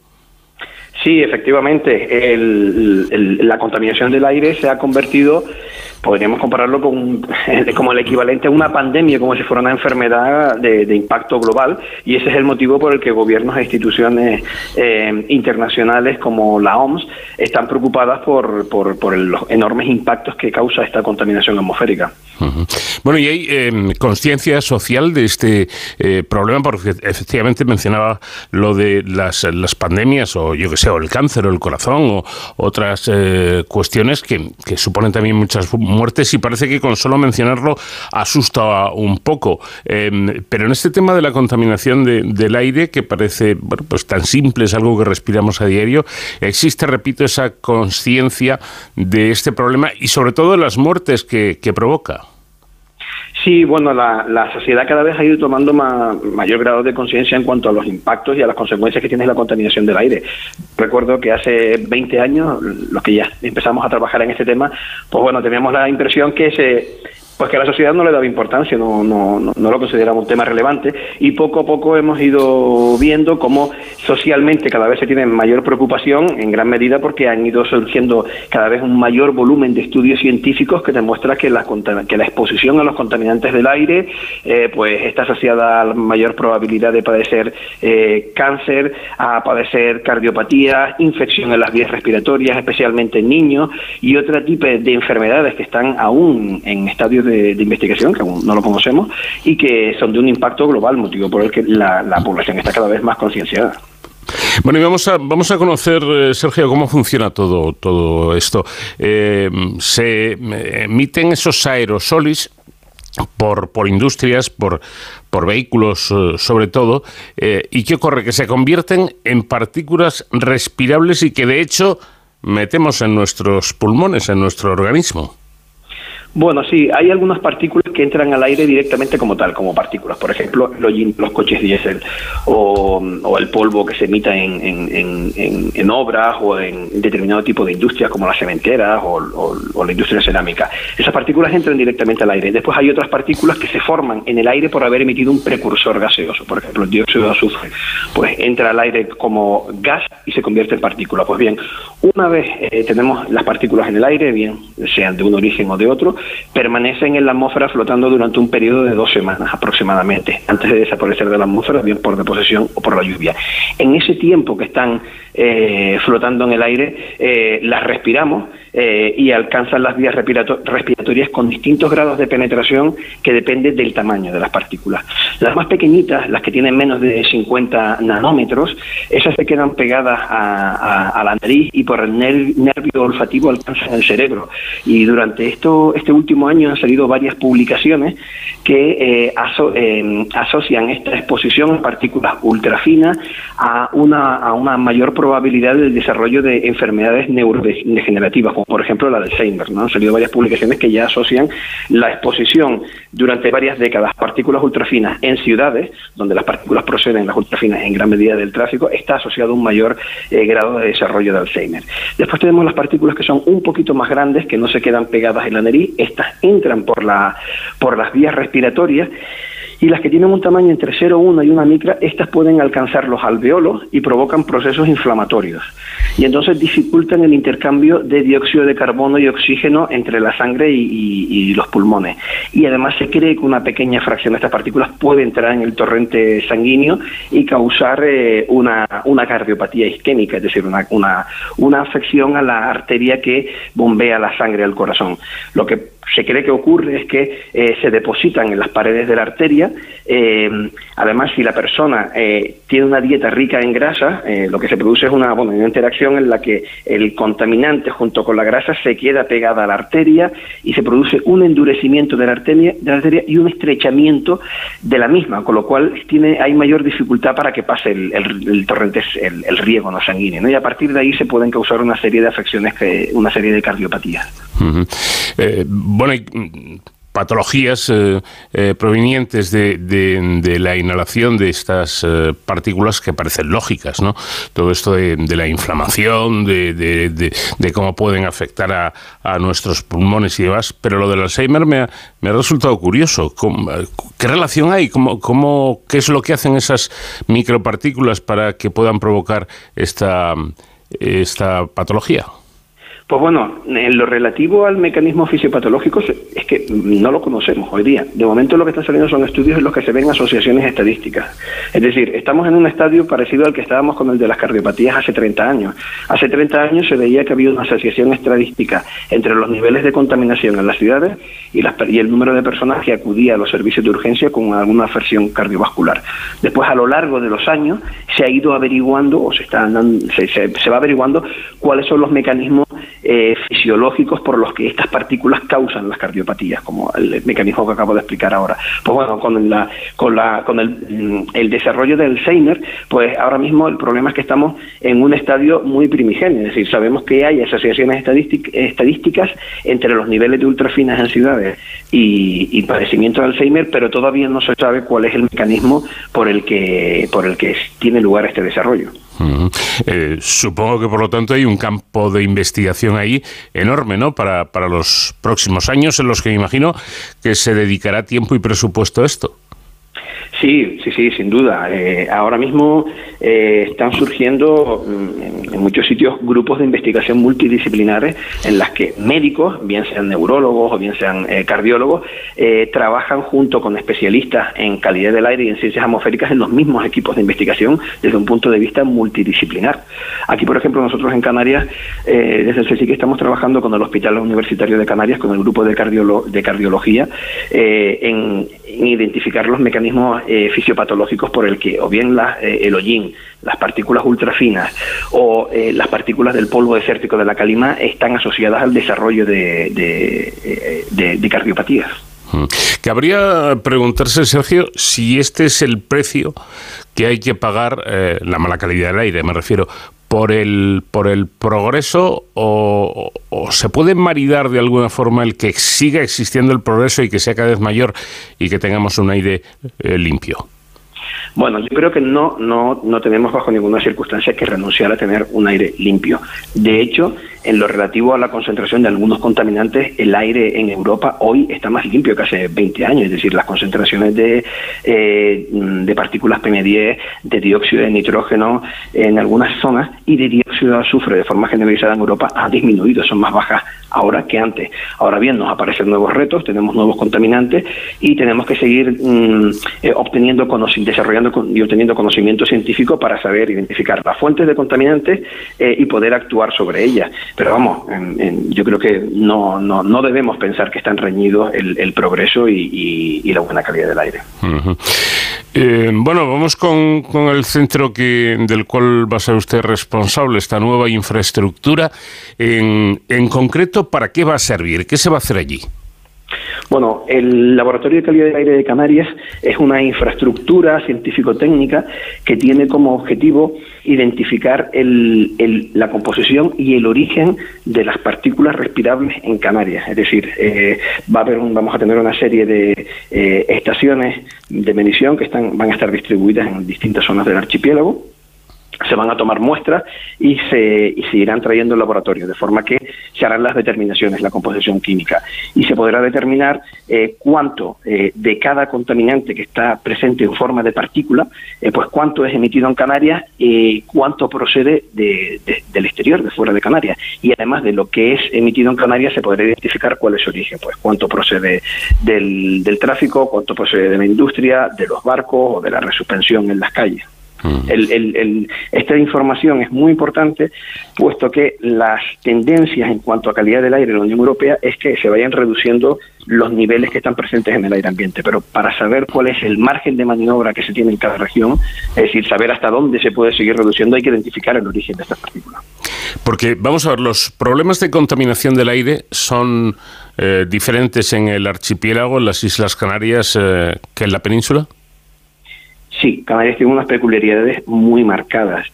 Eh, a rasgos generales, en Canarias, en términos de partículas PM10 y PM2,5, o sea, las partículas que están recogidas en la legislación vigente, las partículas de menos de 10 micras y menos de 2,5 micras, o sea, las respirables y las alveolares, en términos de PM10 y PM2,5, la calidad del aire en Canarias es, en general, buena, es decir, y los niveles son más bajos que lo que es dentro del, territorio continental de la Unión Europea. Ahora bien, tenemos una situación muy peculiar y es que ocasionalmente recibimos calimas de polvo desértico en el que y durante estos episodios las concentraciones de este tipo de partículas se disparan, son extraordinariamente altas. Pues para que se hagan una idea, Normalmente en Canarias, en cuanto a PM10, hay entre 20 y 35 microgramos metro cúbico, un día normal en el que soplan los vientos alisios. Eh, y cuando tenemos calimas de polvo del Sáhara, pues podemos llegar a eh, 200, 300, 400 microgramos metro cúbico. Bueno, estas son las cifras, 200, 300, 400, que hemos tenido normalmente durante décadas. Pero es que desde eh, 2020 hasta ahora, lo que está ocurriendo es, es, que varias veces al año superamos los 1000 microgramos metro cúbico. O sea, son concentraciones extraordinariamente altas. Entonces se da la paradoja que Canarias es el territorio de la Unión Europea en la que se registran los niveles más altos de partículas respirables y no son a causa de la contaminación que se emite en el archipiélago. Es por el polvo del desierto, eh, el polvo del Sáhara que llega del, del desierto. Pues ahí quería yo llegar, porque efectivamente supongo que la, esas calimas de, de, polvo que proviene del, desierto será uno de los principales temas de estudio en el, en el nuevo laboratorio, ¿no? Sí, así es. Eh, lo que se pretende es eh, estudiar, hacer un seguimiento de la composición química de estas partículas eh, para poder identificar, por un lado, poder asociarla con qué zona, con región fuente del norte de África procede, asociarla en base a la composición y a la meteorología, pero además poder hacer un seguimiento de la presencia de contaminantes que vienen mezclados con, con el polvo del desierto, porque ya sabemos por estudios previos que junto con la calima, con, el, con las partículas de polvo desértico que llegan del, del norte de África, también llegan contaminantes de origen industrial, y, y el origen de estos contaminantes se encuentran en las zonas industrializadas de Marruecos, de Argelia y de Túnez.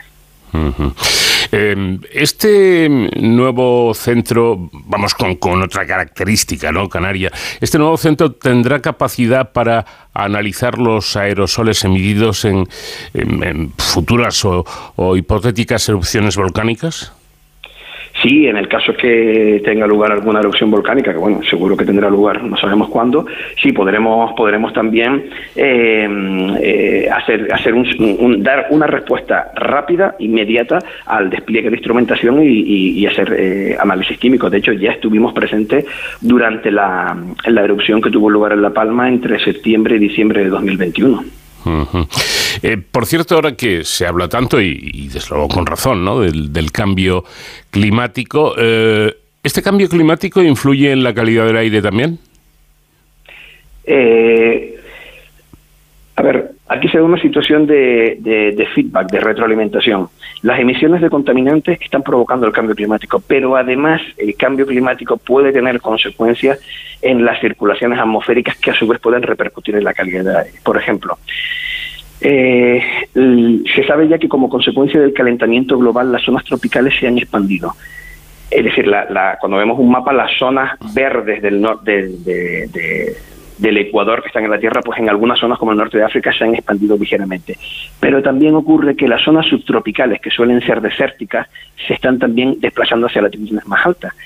Eso eh, quiere decir que en el caso del norte de África, eh, las zonas áridas están entrando en el Mediterráneo. Y este es el motivo por el que se dice con, con se oye, se dice con mucha frecuencia que el, sur de la península cada vez se va a ir pareciendo algo más a Marruecos porque la zona, las condiciones climáticas características de los subtrópicos desérticas se están expandiendo hacia el norte.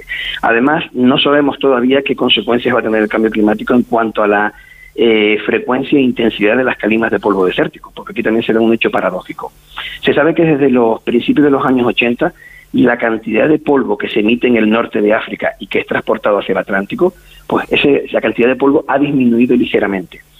Y a pesar de que se ha producido esa disminución, que está ya bien documentada y hay numerosos estudios científicos que así lo demuestran, a pesar de que está teniendo lugar esta disminución, estamos experimentando en Canarias unas eh, supercalimas de polvo desértico eh, sin precedentes, es decir, con episodios en los que se supera eh, los mil microgramos metro cúbico. Es decir, en Canarias ahora mismo no tenemos un aumento en la frecuencia de las calimas de polvo desértico, pero sí que cuando tienen lugar estas calimas está llegando mayor concentración de polvo. Tuvimos un episodio muy intenso entre el 22 y 24 de febrero de 2020. En enero de 2022 tuvimos seis pulsos, seis entradas de polvo con concentraciones de polvo extraordinariamente altas. Y es que además en marzo de 2022 se dio también la primera supercalima de polvo desértico que afectó a la península ibérica, que fue entre el 15 y 16 de marzo de 2022, cuando la nube de polvo entró por el sudeste, por Almería, Murcia, entró por el, por el centro peninsular, Castilla, las dos Castillas y Madrid, y terminó llegando hacia, hacia Galicia y posteriormente bajó por Portugal y volvió de vuelta eh, a afectó a Canarias. Entonces, este tipo de escenarios con estas concentraciones de polvo tan extraordinariamente altas, no tenemos registro de ellas que, que se hayan dado previamente. Bueno, pues es, interesante. ¿Podríamos ser optimistas? Porque, de todo lo, que ha dicho nuestro invitado Sergio Rodríguez, me quedo con eso de que ahora en Europa la calidad del aire es mejor que hace años. ¿Esto indica que podemos ser optimistas en este, en este tema? Sí debemos serlo y, para ser optimistas lo mejor que podemos hacer es trabajar ya en esa dirección, en el desarrollo de nuevas tecnologías y tomar medidas para reducir la emisión de contaminantes. De hecho, bueno, es una forma parte de las políticas verdes, del Pacto Verde de la, de la, de la Unión Europea, que se establece, que se pone como objetivo la emisión cero de contaminantes para, en el aire, en las aguas y en el suelo con fecha año 2050. Pues vamos a ver, porque me imagino que ahí todos podemos poner nuestro granito de, arena y sobre todo facilitar eh, pues con, con, infraestructuras como, como esta que va a ser próximamente inaugurada y con, y con dinero en definitiva para que los investigadores puedan hacer su trabajo y que se puedan evitar esas eh, 300.000 muertes en Europa, que se dice pronto, y 4 millones de fallecimientos por, por el, la mala calidad del aire eh, en todo el mundo. 4 millones de fallecimientos, que se dice pronto. Eh, dejemos que los investigadores trabajen. Sergio Rodríguez, eh, responsable científico de este Laboratorio de Calidad del Aire de Canarias, muchísimas gracias por habernos atendido y enhorabuena por su trabajo. Muchísimas gracias por la invitación, un placer.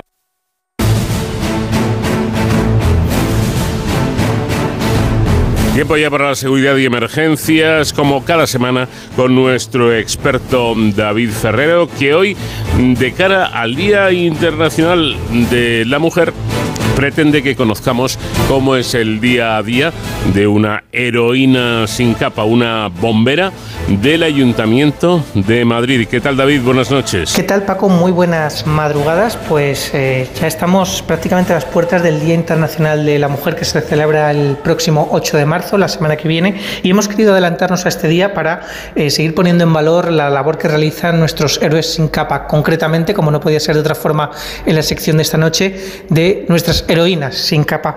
Heroínas a las que vamos a ver representadas por una profesional del mundo de las emergencias, en concreto del Cuerpo de Bomberos del Ayuntamiento de Madrid. Eh, ella es Carolina eh, Espadas Guerra, que es eh, jefa de grupo conductor, es algo así como cabo del Cuerpo de Bomberos, y que nos va a contar un poco la labor que realizan estos, además, bomberos conductores, de los que no habíamos hablado todavía en esta sección. Voy a saludar ya a Carolina. ¿Qué tal? Buenas noches, bienvenida. Hola, buenas noches. ¿Qué tal? Bueno, muchísimas gracias por atendernos. Eh, un poco, eh, Carolina, ¿qué es esto de el bombero conductor? ¿Qué, diferencias hay con un bombero, digamos, que todos sabemos las labores que hacen, pero un bombero conductor, aparte de conducir, me imagino, ¿qué más labores realizan? ¿Cuál es su, su labor específica? Sí, bueno, a ver, de bombero conductor, eh, de hecho en el Ayuntamiento de Madrid yo creo que es prácticamente el único servicio ya que queda con esta diferencia de, especialización de bombero y bombero conductor. Y principalmente bombero conductor junto con los compañeros bomberos, una vez que se está a la guardia, se revisa todos los vehículos y todo el material, que esté todo bien y luego ya en las intervenciones, pues nuestra principal función es eh, poder llegar, saber llegar a, la intervención lo más rápido posible y con toda la seguridad eh, que esté en nuestras manos. Y luego ya en función de la intervención a la que vayamos, pues, pues tenemos unas funciones u otras. En el caso de un incendio en vivienda, por ejemplo, pues nuestra principal función es hacer la instalación hasta la entrada del portal o la entrada a la nave o donde sea el incendio y, asegurarnos que llegue agua a, a, la intervención, claro. Eso es lo más importante y que todo el cuerpo de bomba, que es donde estamos nosotros en este momento, pues no haya ningún problema, claro. Claro, es fundamental porque si no hay agua donde está el fuego, poco vamos a pagar. Sí, así es. La verdad es que es una eh, misión fundamental porque efectivamente si en el cuerpo bomba surge algún problema o si en alguna herramienta mecánica que también nos encargamos nosotros surge algún problema, pues no se podría desarrollar el trabajo, claro. Luego me imagino que además el callejero de Madrid se lo tienen que conocer, vamos, como la palma de la mano. Sí, sí, eso es. En Madrid tenemos 13 parques y, bueno, cada bombero, bombero conductor o bombera, bombera conductora estamos eh, destinados en un parque y en un turno, pero sí es cierto que el día de tu guardia, si falta personal en otro parque, pues se, se cubre con, con gente de otro parque diferente. Entonces, bueno, pues principalmente nos conocemos nuestra zona de influencia, pero podemos ir de la zona norte a la zona sur cualquier día hacer guardia por necesidades de servicio, claro. ¿Y eh, cómo se, se, llega a ser eh, bombero conductor, bombera conductora en su caso? Eh, ¿Qué formación hay que tener? Me imagino que al ser en el Ayuntamiento de Madrid hay que pasar unas oposiciones. ¿Con qué formación cuenta? Bueno, pues principalmente tienes que tener la titulación requerida para poder opositar tanto para bombero, bombera como bombero conductor o bombera conductora. Y, una vez que tienes esas titulaciones, prepararte las oposiciones. Yo en mi caso sí es cierto que me puse en las mejores manos, busqué una academia, no puse bomberos allí me preparé. Y bueno, pues te entrenan, como quien dice, profesionales, te dan las mejores clases, te dan todos los recursos que tú necesitas, clases de conducción, de callejero, de mecánica y te preparas esa oposición para el día del examen. Está claro que al final te juegas todo a un examen y a una base, a una carrera, a una cuerda, a un press de vaca y si todo sale bien, pues, pues nada, pues entras al servicio de bomberos y luego ya tienes una escuela de entre 6 y 9 meses de formación dentro de la escuela de bomberos y allí pues te especializan en lo que va a ser tu trabajo, tanto conducción, hidráulica, eh, trabajo con herramientas, movimiento de cargas, etcétera, etcétera. ¿Y qué se siente al ser eh, bombera del Ayuntamiento de Madrid, bombera en general? Pues mucho orgullo. La verdad es que para mí era un sueño desde chiquitita eh, poder ser bombera y una vez que lo conseguí me sentí muy feliz, muy orgullosa, plena. Y bueno, pues es una satisfacción levantarte cada mañana cuando vas a trabajar, llegar a tu trabajo con ganas eh, hacer las maniobras con ganas y, bueno, pues desear que no es, no debería, no debería ser así, pero desear tener una intervención para poder ayudar a la gente. Pero bueno, está claro que cuantas menos intervenciones tengamos, pues mejor para todo el mundo. Está claro que yo creo que los que todas las personas que se dedican a emergencias les encanta su trabajo, es un trabajo muy vocacional, pero efectivamente todos sienten ¿no? que, aunque les gusta mucho lo que hacen, ojalá no tuviesen que hacerlo, ¿no? Eso querría decir que es buena noticia para todos. Eso es, sí, es cierto, pero bueno, que, que si ocurre, es cierto que nuestro trabajo, cuando ocurre algo, pues todos queremos estar ahí. Eh, ¿Se echan en falta más mujeres en el, en el mundo de los bomberos? ¿Le gustaría que, que hubiese más compañeras, por así decirlo?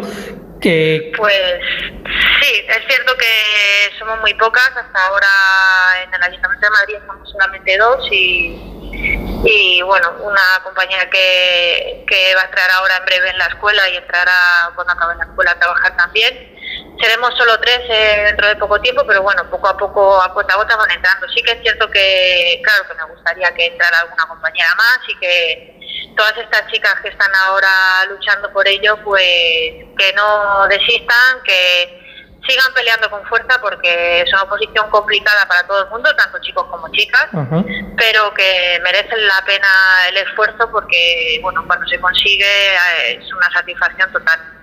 Pero bueno, ahí estamos esperando a ver si entra alguna, alguna más.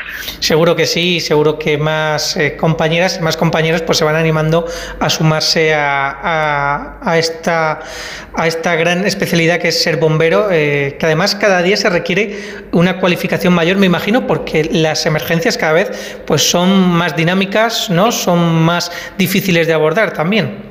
Sí, eso es, todo va evolucionando. De hecho, bueno, pues ahora eh, nos vamos encontrando con nuevas intervenciones, pues con vehículos eléctricos, con vehículos eh, a gas, o sea, hay ciertas intervenciones que antes eh, no existían y que ahora pues cada vez son más numerosas. Y bueno, esto va evolucionando, sí que es como, como una montaña rusa, hay épocas que no hay muchas intervenciones, pero bueno, últimamente estos últimos año y medio las intervenciones han subido muchísimo en fuegos, en incendios, tanto en verano como ahora en, en viviendas, incendios en viviendas, entiendo que por el frío, entiendo que por la crisis, se utiliza mucho, no sé, eh, calentadores o braseros o, bueno, pues provocan ciertos incendios que antes eh, no lo sabía y, bueno, pues están volviendo otra vez y, bueno, pues hay que estar preparados, claro.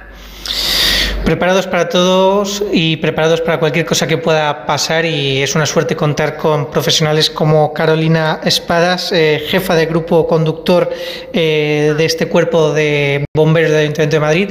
Muchísimas gracias por acompañarnos y por contarnos su labor. Muchas gracias a vosotros. Buenas noches. Pues con el testimonio de Carolina, que es el testimonio de tantas y tantas mujeres que se dedican al mundo de las emergencias, de la seguridad, cada vez más, eh, nos despedimos, Paco, hasta la semana que viene. Hasta entonces, ya saben, protéjanse.